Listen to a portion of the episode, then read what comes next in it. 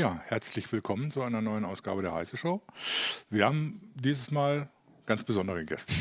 Oh. Wir beschäftigen uns mal mit diesen Bastelrechnern, die ja schon seit einiger Zeit in aller Munde sind. Der Raspberry Pi ist das berühmteste Modell und dafür haben wir uns Leute eingeladen, die sich damit auskennen. Nämlich Helga Hansen, äh, Redakteurin bei äh, Make Magazin und Daniel Bachfeld, sogar der Chef vom Make Magazin, der muss sich besonders gut auskennen. Oh, ja. ähm, wir wollen uns tatsächlich mal äh, Anlass ist eigentlich die Vorstellung des Library Computer, spricht man ihn, glaube ich, aus, einer sozusagen Konkurrenz zum Raspberry Pi, äh, die, der mit offener Hardware und offener Software komplett funktionieren soll. Ähm, aus dem Anlass wollen wir mal ein bisschen gucken, was ist auf dieser Szene überhaupt los mit diesen Mini-Computern und Bastelrechnern, was gibt es da eigentlich und äh, wie wird das sich weiterentwickeln oder bleibt das so, wie es ist und jeder bastelt nur noch so vor sich hin. Zum Einstieg, also so, ich bin jetzt nicht so der Bastler, zumindest nicht mehr in meinem Alter. Früher war das nochmal anders. Aber für die Leute, die vielleicht noch nicht mit dem Raspberry gearbeitet haben oder so, Warum, was ist das eigentlich? Worum geht es da überhaupt? Was kann man damit anfangen? Also wenn man im Forum guckt, bei uns zum Beispiel, die haben ja alle möglichen Sachen. Da sind OpenVPN-Server, da sind Multimedia-Zuspieler äh, mit Kodi, äh, was weiß ich, alles Mögliche. Ähm, und das ist im Prinzip ja nur so ein kleines Platinchen. Äh, wenn man davor steht, sagt man erstmal, ja, was soll ich denn damit anfangen? Ja, Helga, willst du vielleicht loslegen? Ja, also das Besondere ist halt, dass es wirklich so ein Einplatinenrechner ist. Das heißt, ich habe schon quasi den ganzen Computer auf ganz kleiner Fläche und damit kann ich aber schon sehr viel machen. Am Ende läuft da Linux drauf, also schon ein richtiges Betriebssystem. Und da gibt es unendlich viele Möglichkeiten, was auch unsere Leserinnen und Leser schon mitgebastelt haben, die das irgendwie als Server einsetzen zu Hause, damit sie ihre Drucker darüber steuern können oder Leute, die damit eben Sensordaten sammeln und sich das wieder ausgeben lassen. Und was auch sehr beliebt ist oder wo auch die Raspberry Pi Foundation, glaube ich, ein sehr großes Einsatzgebiet sieht, ist zum Beispiel eben Schule oder ähm, äh, Ausbildung, wo man einfach ganz viele Rechner, die ja deutlich günstiger sind als so ein 200, 500 Euro Laptop, nehmen kann und damit eine ganze Klasse versorgen kann. Das zum Beispiel auch einbaut in Laptops oder in so kleine Standrechner und dann sehr günstig sehr viele Kinder damit ähm, an das Programmieren und das Arbeiten mit Software heranführen was, kann. Was muss ich investieren? Die kosten 30 Euro. Ein bisschen mehr, ja, 35, 35, Euro und dann natürlich noch das ganze Zubehör. Eine SD-Karte braucht man mhm. auf jeden Fall, irgendwie eine Art von Netzteil und dann eben, äh, ja, entweder schließe ich einen Monitor an oder betreibe ein Headless dann mhm. übers Netz, über SSH oder ich kann dann diverse Sachen eben anschließen. Aber so mit 50 Euro ist man für den Start eigentlich schon dabei mit SD-Karte mhm. und na, das ist, das ist ja mal äh, eine Hausnummer, weil das ist ja doch weitaus billiger als das, was man sonst unter Rechner versteht. Das ist ja auch als Projekt eigentlich für Schulen oder für, für, für Education, Ausbildung entstanden ursprünglich. Hat sich dann aber in eine ganz andere Richtung entwickelt. Ja, genau. Es hat sich quasi verselbstständigt. Es ist quasi eine, eine Klasse für Bastelcomputer mhm. geworden, also die Checkkarten großen Bastelcomputer. Und ähm, mittlerweile haben eigentlich sehr viel äh, Maker oder Hobbybastler haben das, haben sich des Themas angenommen und das dafür verschiedene Zwecke eingesetzt. Das Schöne ist eben, es ist, äh, es läuft ein Linux drauf. Ich habe da sehr viele Möglichkeiten, es äh, auch hardwarenah zu programmieren. Ich habe natürlich dann ähm, auch hier auf diesem diese diese Pinleiste, an der ich verschiedene Dinge oder an die ich verschiedene Dinge anschließen kann. Ich kann damit eben externe Geräte steuern, zum Beispiel über ein Relais und so weiter, wenn es Hochspannung oder Netzspannung sein soll. Ich kann LEDs zum Blinken bringen, ich kann Servos, Motoren ansteuern. Das kann ich auf einem normalen PC nicht und das macht die ganze Sache so charmant. Ich kann in verschiedenen Sprachen programmieren, habe eigentlich einen richtigen PC, aber kann darüber hinaus noch ganz viel mit der Außenwelt kommunizieren, messen, steuern, regeln. Mhm. Und deshalb hat das so viel Experimentier- und Bastelcharakter. Und das, das heißt, es geht vom eigentlich von so einem, von einer Serveranwendung über irgendwelche Multimedia-Geschichten bis zum, was weiß ich, Smart Home-Steuerung, genau. irgendwelche Aktoren, äh, Sensoren anschließen. Ähm, nun im Prinzip ist ja Raspberry so ähnlich wie Tempo zu einer eigenen äh, Bezeichnung für die ganze Kategorie geworden, wobei es natürlich viele Konkurrenten eigentlich gibt. Du mhm. hast ein paar mitgebracht. Genau. Ein paar habe ich mitgebracht. Also daher, man, man spricht ja auch heutzutage von Pi-Klonen oft, obwohl das gar keine Klone sind, sondern eigentlich nur Konkurrenten. Ähm, da gibt es dann ganz viele verschiedene. Also aus, also man muss vielleicht mal zugrunde legen, was, was da eigentlich drin steckt. Ähm, dieser, äh, das ist jetzt nicht ähm, ein PC, den man nachgebaut hat, sondern im Grunde genommen hat man ja äh, eigentlich Smartphone-Chips äh, genommen und hat die auf so kleine Platinen gebaut. Diese Smartphone-Technik funktioniert ja anders als im normalen PC. Im normalen PC habe ich äh, einen Mikroprozessor, ich habe Speicher, dann habe ich eine Grafikkarte, Northwest, Southbridge irgendwie und, und, und I.O. und so weiter. Bei äh, Smartphones ist es ja anders. Da ist der eigentliche Kern ist sozusagen die Videokarte, von der aus der Speicher gesteuert wird und da kann ich dann noch verschiedene äh, ARM-Cores, also keine mhm. Intel-Cores, sondern ARM-Cores ranflanschen. Und ähm, das ist alles in so einem System on a Chip drin. Und ähm, da gibt es eben verschiedene Hersteller, bei dem Pi ist es zum Beispiel Broadcom, der verschiedene ARM-Cores mit, mit einem Videocore gebundelt hat.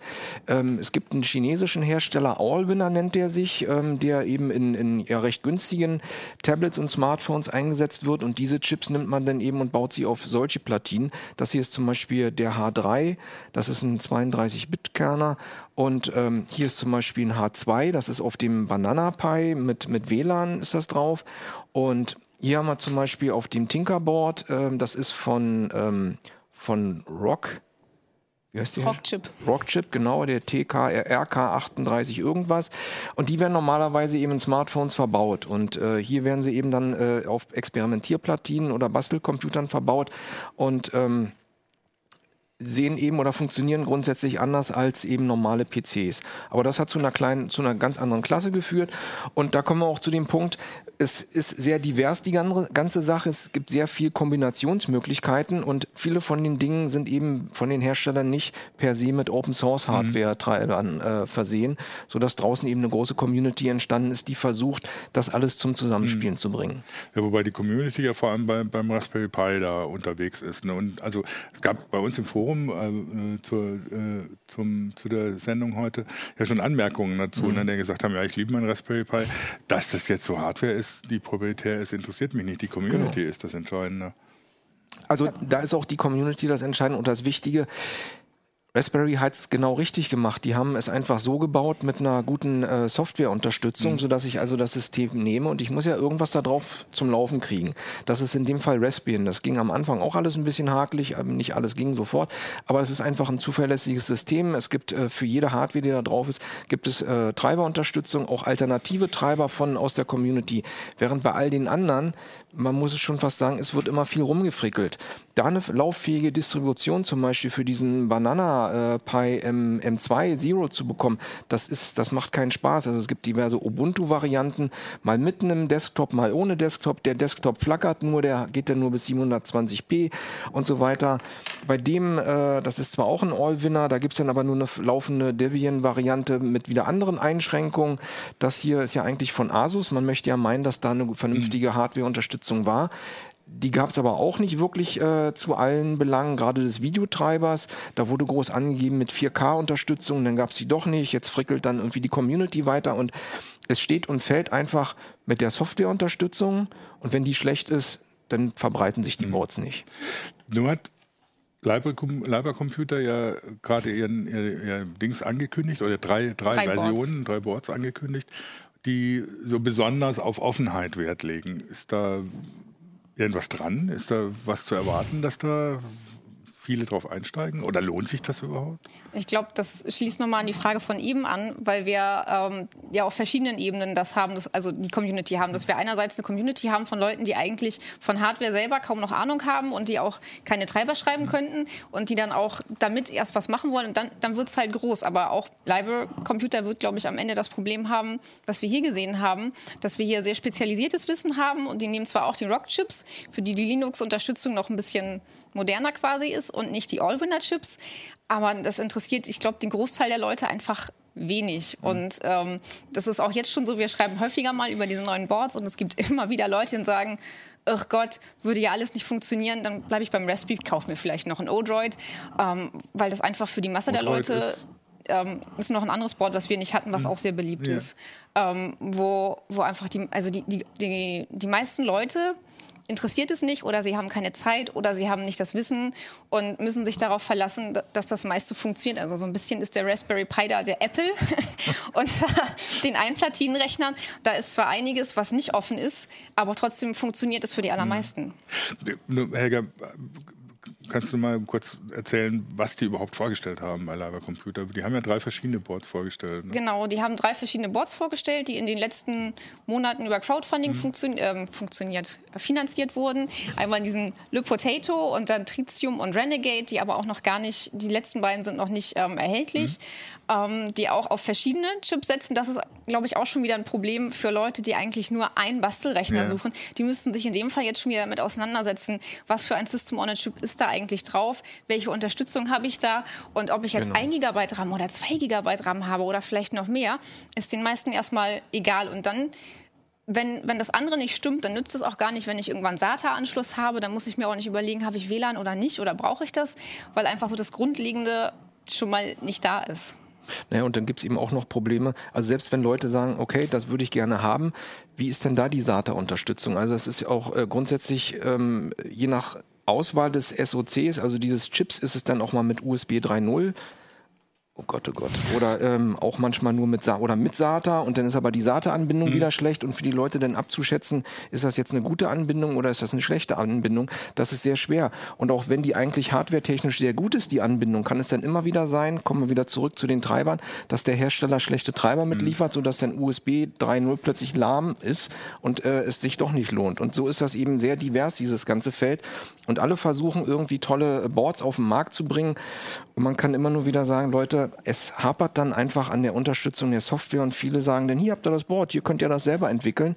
Ja, aber wer will denn heutzutage noch als Anwender Treiber entwickeln? Ich will es hm. doch einfach benutzen. Ich habe doch ein ganz anderes Problem. Ich kaufe das doch, um da irgendwas drauf zu installieren und keine Ahnung, Bilderkennung zu machen, Robotik zu machen, äh, NAS zu implementieren oder so. Da will ich doch jetzt nicht noch den Videotreiber irgendwie äh, mhm. bis in die letzten Register selber schreiben. Vor allem ist auch die Frage, ob das dann die Leute können, die dann auf der Anwendungsebene unterwegs sind. Genau. Was jetzt mal abgesehen von irgendwelchen, na, sagen, nennen wir mal ideologischen Aspekten, äh, seht ihr einen Vorteil bei den Leiber-Computervorstellungen? Äh, ich glaube, es gibt auf jeden Fall eine Community an Leuten, die sich sehr, die, die, die das so als Lebensstil mhm. vielleicht auch eher ja. sehen und die dann sagen, ich möchte schon versuchen, möglichst viel offene Hardware zu benutzen, möglichst viel offene Software zu benutzen, irgendwie Binary Blobs möglichst gar nicht mehr zu verwenden. Das haben wir auch schon bei einer Maker Fair zum Beispiel, wo dann Leute einen Chipflasher, was ja eh schon ein Projekt ist, was nicht viele brauchen, und das dann auch nochmal möglichst irgendwie Open Source alles nochmal zu gestalten. Also das ist so, es gibt schon Leute, die das sehr interessiert, aber die breite Masse ist es leider mhm. einfach nicht. Das heißt, du gehst davon aus, dass es bleibt, wie es ist. Raspberry ist der Standard und da werden sich die meisten dran orientieren. Genau, es, es bleibt, wie es ist. Also man muss auch sagen, ähm, es hängt ja auch auf so sehr sie das wollen. Ähm, in der Regel sind es immer die gleichen Komponenten, bei denen es auch schief geht. Also auch gerade bei den Allwinner-Sachen, da ist diese Mali-GPU mhm. drin, diese, diese Grafikprozessoreinheit und dafür sind die Treiber einfach schlecht. Und das ist dann in jedem, äh, es zieht sich über alle Boards hinweg. Es ist dann genau immer der gleiche Chip drin, daran hapert's und dann ist die Unterstützung schlecht und die Leute kommen immer wieder da zurück, äh, mhm. eben auf dem Raspberry Pi. Und das ist auch einfach, man kennt das ja bei anderen Dingen, wenn das Ökosystem einfach funktioniert, warum soll ich mich denn außerhalb dieses Ökosystems ja. äh, bewegen? Interessante Anmerkung dann auch bei, bei YouTube.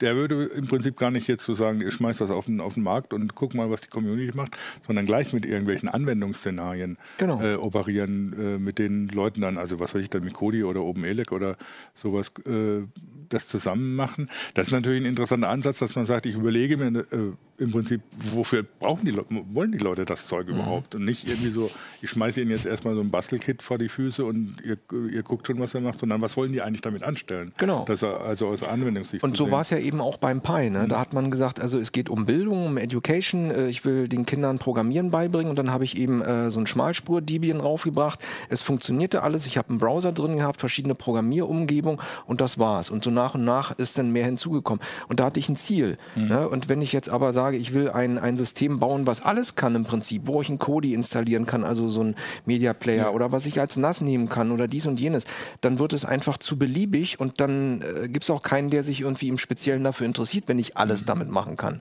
Und das war damals bei der Pi Foundation eben ein bisschen besser. Die haben es erstmal zugespitzt und dann hat es funktioniert und dann haben die Leute anschließend überlegt, ja. was kann ich noch damit machen. Ne? Und hier ist es erstmal, hier habt ihr ein Board, überlegt euch mal, was ihr damit machen wollt. Ne? Und alle so, hm, ja, gehen denn die Treiber? Nee, gehen nicht. Na, programmier du doch mal. Ja, ja dann Ja, ich meine, das ist, ist nicht, wenn, wenn man von außen guckt, ja auch immer so ein bisschen ein Missverständnis. Es ist ja äh, schon nochmal was anderes, einen Treiber für sowas zu programmieren, als dann irgendwie eine, was weiß ich, Anwendungssoftware zu machen oder dann irgendwelche ähm, elektrischen Verbindungen irgendwie nach außen zu, zu bauen oder sonst irgendwas. Ähm, Treiberprogrammierung ist ja schon ein sehr spitzes äh, Gebiet. Also sehr spitzes Gebiet und es muss natürlich dann auch eben offen liegen. Ja. Wenn man sich eben die, das so anguckt, warum oder wann manche Treiber jetzt dann auch in den Kernel Mainstream und so weiter reinkommen. Das ist ja alles sehr schwer und da sind ja Leute dabei, die dann das den ganzen Tag machen als Beruf. Und ähm, dann müssen ja auch Teile der Hardware offengelegt sein. Und vieles von dem, ähm, was jetzt als Open Source implementiert wurde, ist quasi per Reverse Engineering äh, entstanden. Das heißt also, die Leute äh, forschen den ganzen Tag und das kann es ja eigentlich nicht sein. Ja. Ne? Aber vielleicht machen die Leute sich das auch zu schwer, indem sie einfach sagen, es muss unbedingt eben Open Source sein. Dann nehmen sie einfach die sogenannten Binary Blobs, mhm. dann funktioniert es ja vielleicht auch. Also oder ja. würde funktionieren und die meisten Anwender sind eben nicht so apologetisch und sagen, oh, es muss alles äh, frei sein von irgendwelcher Lizenzsoftware. Ja, wobei ich teilweise kann ich es ein bisschen nachvollziehen, wenn man sich anguckt, was die, was die äh, Linux-Leute für Erfahrungen mit den Grafikkartentreibern haben, mhm. die ja dann doch schon A, oft hinterherhinken und B, wenn sie dann proprietär sind, nicht richtig funktionieren unmöglicherweise und keiner kann darauf Einfluss nehmen. Das heißt, also vom Ansatz her kann ich schon mhm. verstehen, aber wie gesagt, aber klar, natürlich, Treiber programmieren ist jetzt tatsächlich nicht jedermanns Sache. Auch, auch, im Pi gibt es noch ein paar Binary, ja. Binary Blobs, die da drin sind. Also am Anfang war es ja auch geschlossener Treiber, dann ja. gab es irgendwie, das war aber ein Wettbewerb, man hat den quasi ausgeschrieben, wer möchte bitte für den Videocore äh, freie Software schreiben. Mhm. Das hat dann einer gemacht, hat 10.000 Euro gewonnen, seitdem ist der äh, die Unterstützung im Mainstream-Kernel auch drin. Aber trotzdem gibt es noch ein paar Sachen, die eben als Binary Blob mitgeliefert werden, weil äh, Broadcom nicht alles offengelegt ja. hat. Ne? Und so wird das bei allen anderen Chips eigentlich immer so bleiben. Was eigentlich mich zu der Frage führt, wo seht ihr die Grenzen bei sowas? Also es gibt natürlich Grenzen so von, von dem, wo ich sage, die Finger lassen. Es gibt eine Diskussion im, bei YouTube, äh, möchte einer gerne eine Steckdosenleiste steuern und wenn ich dann mit so einem Ding an 230 Volt gehe, denke ich, ja, muss man sich sollte das mich vielleicht auch nicht nur mit Treiberprogrammierung auskennen. Naja, man muss es ja nicht gleich so in die Dose reinstecken. Also man kann ja da, ich hatte es vorhin erwähnt, man kann ja da äh, Relais anschließen mhm. und die dann mit 5 Volt oder wie viel auch immer mit Niederspannung ansteuern und die schalten dann die 230 Volt und dann ist das galvanisch getrennt, dann sollte nichts mehr passieren. Sollte aber schon galvanisch getrennt sein. Es sind ja, Relais sind ja, ja per se ja, galvanisch klar. Getrennt, aber es gibt dann diverse Sicherheitsmaßnahmen. Man kann ja auch erstmal nur eine LED zum Blinken bringen und sagen, wenn ich das äh, im Griff habe, dann kann ich das ja, ja, mit einem Relais nachprobieren und dann mit 230 Volt. Also man muss ja nicht gleich mal mit dem Schlimmsten anfangen das oder mit dem so gefährlichsten. Die Basis und die äh, Spitze ist dann, äh, möchte einer gleich eine Zentrale für IoT-Geräte und das Smart Home damit bauen. Geht natürlich auch mit mhm. den entsprechenden Erweiterungen es gibt ja auch von der Hardware-Seite her massive Erweiterungen für die ganzen. Also du hast mhm. zum einen hier so eine Doppelplatine mitgebracht, die sieht natürlich auch ganz interessant aus. Ja, das, das, das ist eigentlich ja fast der, das ist der Kühler, das ist das Abboard. ja, das ja. ist der einzige, der einzige Bastel oder einer der wenigen mit, mit Intel-CPU. Da ist so ein mhm. Atom drauf, Cherry Trail. Und äh, da gibt es dann auch wenig Treiberprobleme, weil es ist dann einfach wie PC-Software. Äh, die gehen dann aber auch schon sehr in Richtung Industrie oder wollen mhm. das eben möglichst so vielleicht auch für die Ausbildung von großen Firmen ähm, platzieren, dass man da sagen kann, wir nehmen das mehr als Prototyping-Board und haben dann auch die Bastel-Community oder auch die, die ja, Community vielleicht mit Kindern und Jugendlichen kaum noch im Blick wie eine Raspberry Pi Foundation, weil es gleich von vornherein an, okay. an größere, mhm. zahlungskräftigere Zielgruppen sich auch richtet. Aber da kann man schon mal sehen, also die alle haben ja hier so ein Header, äh, eine Pin-Leiste mhm. und der Pi hat quasi das schon als Industriestandard sozusagen gesetzt. Ne? Also alle, die irgendwie jetzt mit irgendeinem Board auf den Markt kommen, versuchen schon irgendwie sozusagen, also in der, der Pin-Bedeutung äh, kompatibel zu mhm. sein, dass ich dann einfach ein Board, das es zum Beispiel gibt für den Pi, den kann ich dann hier hier oder das kann ich dann hier aufstecken, da und da. Und da ist dann vielleicht sogar schon das fertige Relais drauf, sodass ja, ich es nicht mehr selber löten muss. Ne? Ähm, aber wo seht ihr die Grenzen? Gut, du hast jetzt gesagt, das ist jetzt eher für Industrieanwendungen gedacht oder so. Kann ich natürlich mit dem im Prinzip auch machen, wenn ich dann noch ein bisschen rumbastle. Wo seht ihr die Grenzen bei sowas? Was genau meinst du mit Grenzen? Was man vielleicht nicht machen sollte oder was, was ihr seht, was dann doch wieder zu viel für die ganze Sache ist, wo man irgendwie wirklich dann in die professionelle Richtung gehen muss? Ich, also ich würde sagen, es gibt da eigentlich keine Grenzen. Also das ist, ähm, Das sind natürlich eben, also auch wenn es Bastelrechner sind, mhm. laufen die alle sehr professionell. Gerade den Pi gibt es ja auch in einer professionellen Version, die ist dann etwas anders aufgebaut, wo sie schon in Steuerung eingesetzt wird. Ähm, man muss natürlich sagen, das sind, so wie sie betrieben werden, keine Echtzeitbetriebssysteme. Mhm. Also im ICE kann ich das so nicht einsetzen. Da müsste ich dann RTOS raufmachen. Also, aber darüber hinaus, wenn es jetzt nicht um wirklich äh, Mission Critical Einsätze geht, dann, dann gibt es da eigentlich keine Grenzen. Mhm. Also ich wüsste nicht wo, weil äh, PCs werden ja auch überall eingesetzt. Und wenn man jetzt, jetzt mal miteinander vergleicht, die haben ja nur die Rechenleistung von PCs vor zehn Jahren. Ja. Hätte man denn vor zehn Jahren gesagt, wo ist die Grenze oder das darf ich dann nicht den PC mehr einsetzen? Also von daher ähm, sehe ich da eigentlich keine Grenze. Ja, wobei, wenn man sich anguckt, wie was die in Apollo 11 auf den Mond geflogen sind, dann ist das, äh, ja, das, das da ungefähr das hier. Ja, ne? genau, also ist das inzwischen schon fast ein Superrechner. Das ist ein Superrechner, genau, auf jeden Fall. Ja. Ähm, Könnt ihr mal ein paar Beispiele nennen für Hardware-Erweiterungen, die es so gibt? Also wie, wie man sich das vorstellen muss? Man, das sind ja auch vielleicht Sachen, die man auch aus anderen Gebieten kennt, wo man mit Hardware bastelt. Man könnte Sensoren mhm. anschließen mhm. oder ähm, Motoren oder Aktoren. Also es gibt ja gibt dann auch Leute, die damit eben ihre ähm, Roboter steuern ja. oder wenn man es ganz einfach haben will, gibt es auch einfach Leute, die sich quasi nur, da, da, brauchen sie fast nicht mal einen Raspberry Pi, da reichen schon fast Mikrocontroller, ähm, einfach Sensoren einbauen und gucken, wie ist hier meine Luftfeuchtigkeit. Ich glaube, wir hatten ein Projekt im Heft, wo jemand das quasi gemacht hat, so als Serverüberwachungssystem mhm. und dann einfach sagt, hier, ich will wissen, wie die Luftfeuchtigkeit ist, wie die Temperatur ist und das will ich dann aber speichern und übers WLAN vielleicht noch auf einem anderen Rechner, auf ein anderes Display ausgeben, dass ich es woanders im Haus kontrollieren kann, eben vielleicht nicht in Echtzeit, aber wenn es jetzt nicht gerade eben die Telekom ist, die ihre Daten sichert, sondern jemand in einer kleineren Firma oder jemand, der es auch nur zu Hause in seinem Weinkeller machen möchte, mhm. dann reicht das ja auch völlig ja, aus. Also es gibt ja auch Projekte, da werden die Dinger dann einfach an Wetterballons gehangen. Mhm. Hatten wir, glaube ich, den Makey hatten wir auf der Maker Fair, hatten ja. wir ja äh, bis in die Strat in der Stratosphäre jetzt nicht, aber irgendeine Sphäre da drunter und da kann man dann hier äh, per WLAN oder was anderes oder kann man aufzeichnen lassen, dann kommt noch eine PyCam ran und dann ist das relativ leicht und dann kann man das irgendwie bis in die Sphäre oben äh, steigen lassen, Aufnahmen machen von mhm. der Erde und so weiter.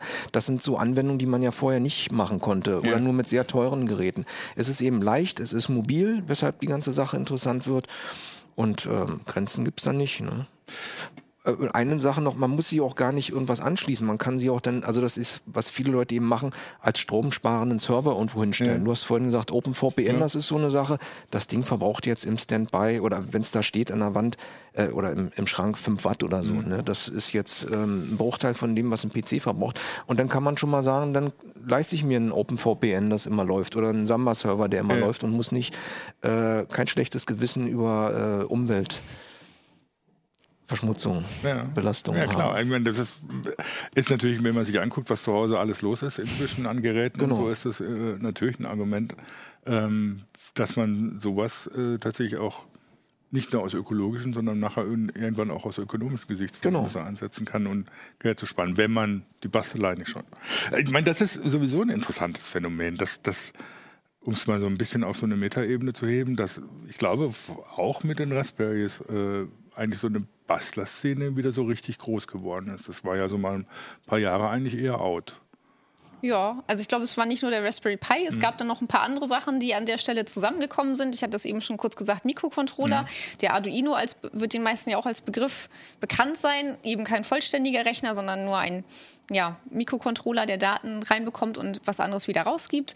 Und das zusammen hat einfach ganz viele Möglichkeiten eröffnet, selber was zu machen und äh, zu schauen auch, ich glaube, dieses Bewusstsein, dass das, dass das Internet nicht weggeht, dass die Digitalisierung kommt und dass wir nicht einfach nur einen Rechner bedienen müssen, sondern auch ein bisschen weit verstehen sollten, wie das eigentlich funktioniert, hat sich weiter durchgesetzt und dann gibt es eben einfach auf einmal sehr viele Möglichkeiten, wo man früher dann eben nicht einfach nur ein Breadboard hatte, wo man vielleicht Dinge zusammengesteckt hat. Ne? Man sieht das hier, man hat diese Pinleiste, man kann ein Kabel einfach raufstecken. Man braucht nicht mal einen Lötkolben. Ähm, wenn man zu Hause ganz wenig Platz hat, man kann das alles einmal zusammenstöpseln, auch wieder alles auseinanderstöpseln, ein bisschen wie Lego. Und dieses, ähm, auch die Kompatibilität dann über verschiedene Geräte hinweg, gesunkene Preise, da kommt einiges zusammen, um den Leuten so ein bisschen auch zu zeigen, dass geht und ähm, zum Glück noch Ma Magazine wie uns, die Make, die dann sagen, jetzt zeigen wir uns auch noch, mhm. was alles möglich ist. Und ähm, ja, oder Leute, die dann im Internet ihre Projekte auch austauschen und herzeigen und sagen, ich will das aber, dass andere das auch nachbauen ja. dürfen. Ich will das nicht allein im stillen Kämmerlein machen. Ich möchte, dass andere Leute das sehen und mir vielleicht noch Verbesserungsvorschläge geben. Und ich freue mich auch, wenn es jemand nachbaut. Das heißt also, es ist schon, wie wir jetzt an, angefangen haben, auch immer so eine Community-Frage, ne? dass, die, dass diese, ja, nennen wir sie ja Maker-Szene oder Bastler-Szene mhm. oder überhaupt dieses Bewusstsein, ja, man kann auch sowas selber machen, eigentlich sich so ein bisschen wieder verbreitert hat. Das hängt natürlich damit zusammen, dass da auch so eine Community entstanden ist, die zusammenarbeitet. Genau. Dass nicht jeder vor sich hinfrickelt. Das ist ähm, im Grunde genommen ist diese Maker-Community ja auch aus der Open-Source-Bewegung mhm. entstanden. Da kommen wir wieder zurück zu dem Problem, was es dann hier oft gibt. Ne? Die Leute haben einfach ihre Software geteilt, dann haben sie irgendwann ihre Hardware-Entwürfe geteilt und äh, dann haben sie ihre Projekte geteilt, mhm. die sie damit gemacht haben. Und so äh, inspirieren sich gegenseitig weiter, es pflanzt sich fort, es wird irgendwas aufgenommen, weiterentwickelt und das ist einfach wirklich schön zu sehen, wie das passiert. Und wenn es sich dann eben gerade in solchen Dingen manifestiert, ich meine, früher gab es ja auch Open Source auf dem PC, aber gerade in Dingen, die ich dann plötzlich oder in diesen Platinen, die ich in Dinge einbaue, wo ich, wo ich sie gar nicht erwarten würde, mhm. das ist das Spannende. Dann hat man plötzlich irgendwie einen Mikrocontroller auf dem Fahrrad oder im, im Helm oder, oder in irgendwas, wo die Leute sagen, wow, das will ich jetzt auch haben. Ne? Und äh, das, diese gegenseitige Begeisterung, das ist schön, das zu beobachten. Und, ja, ähm, was anderes als früher den PC zu basteln, das saß genau. man meistens alleine davor. Ja, ich glaube, es gab dann auch äh, hier so, wo die Gamer, die LAN, wie ja, LAN-Partys, LAN ne? die haben ja dann auch irgendwie äh, lang, immer lang geschraubt. Genau, lang, lang ist her. Ähm, und, und, und da war, glaube ich, die Begeisterung auch ein bisschen. Aber heutzutage ähm, tauscht man sich darüber aus und begeistert sich. Also es ist schon, gerade auf den Maker-Fairs auch einfach toll, mal zu gucken. Das ist ja unsere Veranstaltung, nee. die wir zweimal im Jahr selber machen, äh, wie die Leute dann davor stehen und sagen, wow, das geht und jetzt will ich das auch machen. Und nächstes Jahr kommen sie dann vielleicht mit einem eigenen Projekt wieder. Ja, schön. Wo geht es hin? Also es ist so, klar, die Community ist groß und ist auch sehr aktiv. Das heißt, da ist nicht absehbar, dass es irgendwie so weniger wird, vor allem weil das Interesse auch groß ist und es immer wieder neue Ideen gibt, was man machen kann. Ähm, aber äh, wo, wo, entwickelt sich das hin? Wo, wo, geht die Hardware hin? Wo geht die Community hin? Also es gab zum Beispiel so Kritik, jetzt auch eher in, im YouTube-Chat, dass äh, ihm eigentlich für einen Cloud-Server der Fast Ethernet-Anschluss zu langsam ist. Mhm. Ähm, das heißt, an der Hardware werden auch immer wieder natürlich neue Anforderungen gestellt. Genau, also es gibt ja auch dann, ich glaube, der kann sogar Gigabit Ethernet mhm. hier, der Intel. Ähm, naja, aber das ist so ein so die richtig eierlegende Wollmilchsau gibt es bisher noch bei keinem. Also die, äh, der hat eben keinen USB 3 der, und, und kein Gigabit Ethernet. Der hat Gigabit Ethernet. Ich glaube, irgendwo hat er einen USB 3.0 Port. Dafür hat er wieder keinen SATA. Das ist immer so, ähm, es ist sehr divers die werden sich alle irgendwie weiterentwickeln. Wahrscheinlich wird die Treibersituation auch besser. Man spekuliert ja auch schon, also die Wünsche an den, an den Raspberry Pi bisher sind ja auch, eigentlich sollte er bitte noch USB 3.0, mhm. er sollte 2 Gigabyte haben und wenn es geht SATA. Das kann man mit dem bisherigen Chipsatz nicht, nicht machen. Jetzt gibt es Gerüchte, oh, kommt vielleicht jetzt im Februar doch schon der Pi 4 raus mhm. und so weiter. Hat er das? Äh, also Bedürfnisse sind da. Ob die dann befriedigt werden, muss man sehen. Die anderen versuchen das ja immer als Pi-Konkurrenten, aber sie kriegen es einfach nicht gebacken. Sie packen das dann alles rauf, was eigentlich geil ist. Und dann jetzt mal Piep, verkacken sie bei der Software. ähm, und dann ist einfach der Pi immer noch die erste ja. Wahl oder ein Odroid. Ja. Ich glaube auch, dass es für die meisten Leute ja auch nicht so wichtig ist, dass sie noch mehr Features haben und das sind dann schon relativ spezielle Anforderungen. Also wirklich und das sind dann aber auch einzelne Anforderungen, die jeder Bastler für sein eigenes Projekt vielleicht hat. Aber insgesamt, wenn man sich das anschaut, zum Beispiel eben gerade Schulen, also der Education Market, mit dem oder mit dem die Raspberry mhm. Pi Foundation gestartet ist, da geht es an vielen Stellen ja. Also dann, dann läuft Minecraft schon mal drauf und dann mhm. freuen sich die Kinder sowieso schon. Das Programmieren geht dann auch, auch mit den Sensoren arbeiten. Das ist schon völlig okay. Das heißt, also da kann ich mir vorstellen, dass es auch noch ganz viele Jahre so weiterläuft, selbst mhm. wenn es noch viel viel bessere Hardware gibt, weil dafür einfach schon die, die, die Software, die Anwendersoftware darauf einfach so viel ist und so gut erklärt ist und es so viele Anleitungen gibt, dass es erstmal gar keinen Grund gibt für Leute, die damit einsteigen wollen, na, gleich auf die bessere Hardware umzusteigen. Und auf der anderen Seite kann ich mir aber auch durchaus vorstellen, dass bei einigen Boards so eine eigene Community entsteht, mhm. zum Beispiel bei dem NanoPi, den wir da haben, ähm, wo die hier, ne?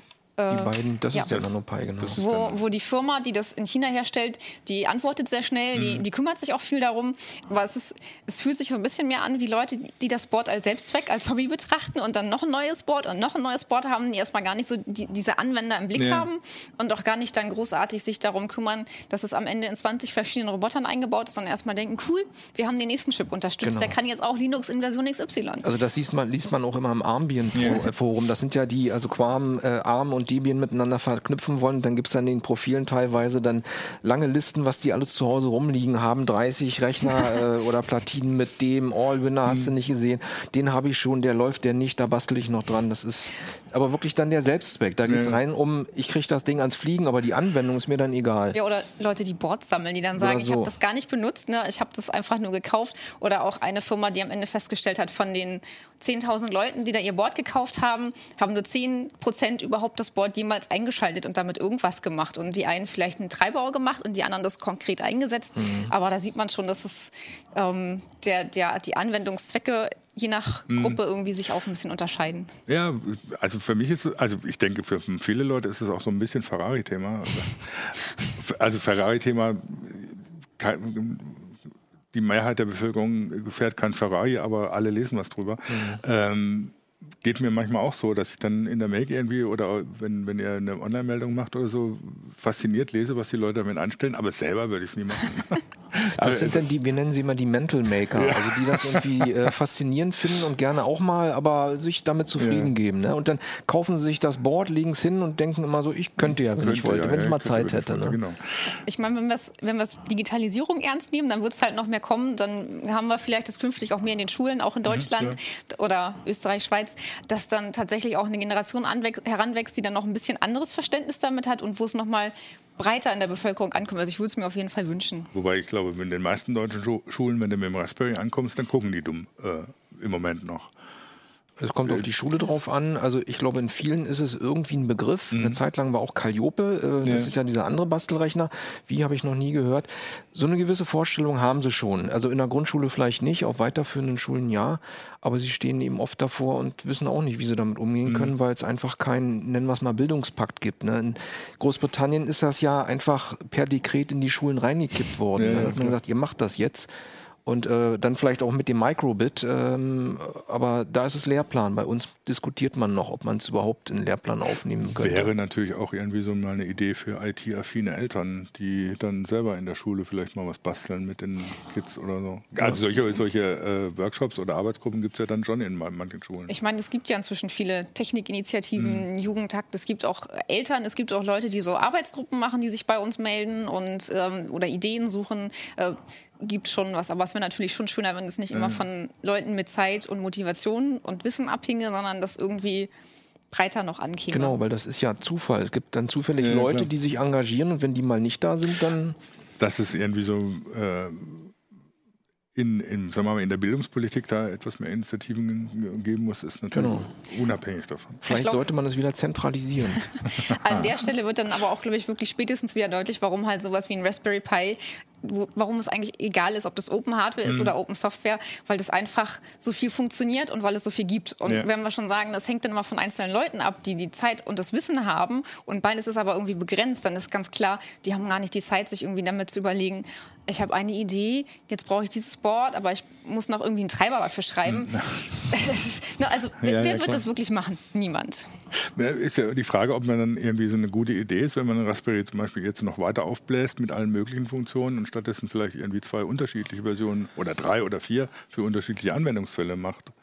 Ja, also jemand, der Gigabit Ethernet braucht, kriegt halt das und der braucht vielleicht keine USB 3.0 Das, oder das, sowas. Ne? Sagen wir mal so, die Befürchtung gibt es, weil damit würde sich die Raspberry Pi Foundation eigentlich gar keinen Gefallen tun, weil sie dann quasi, äh, sie müsste zwei Softwareversionen pflegen und ich glaube, ihr, man redet ja mal von Assets heute, ne? die Community ist eben im Moment eine einheitliche Ja.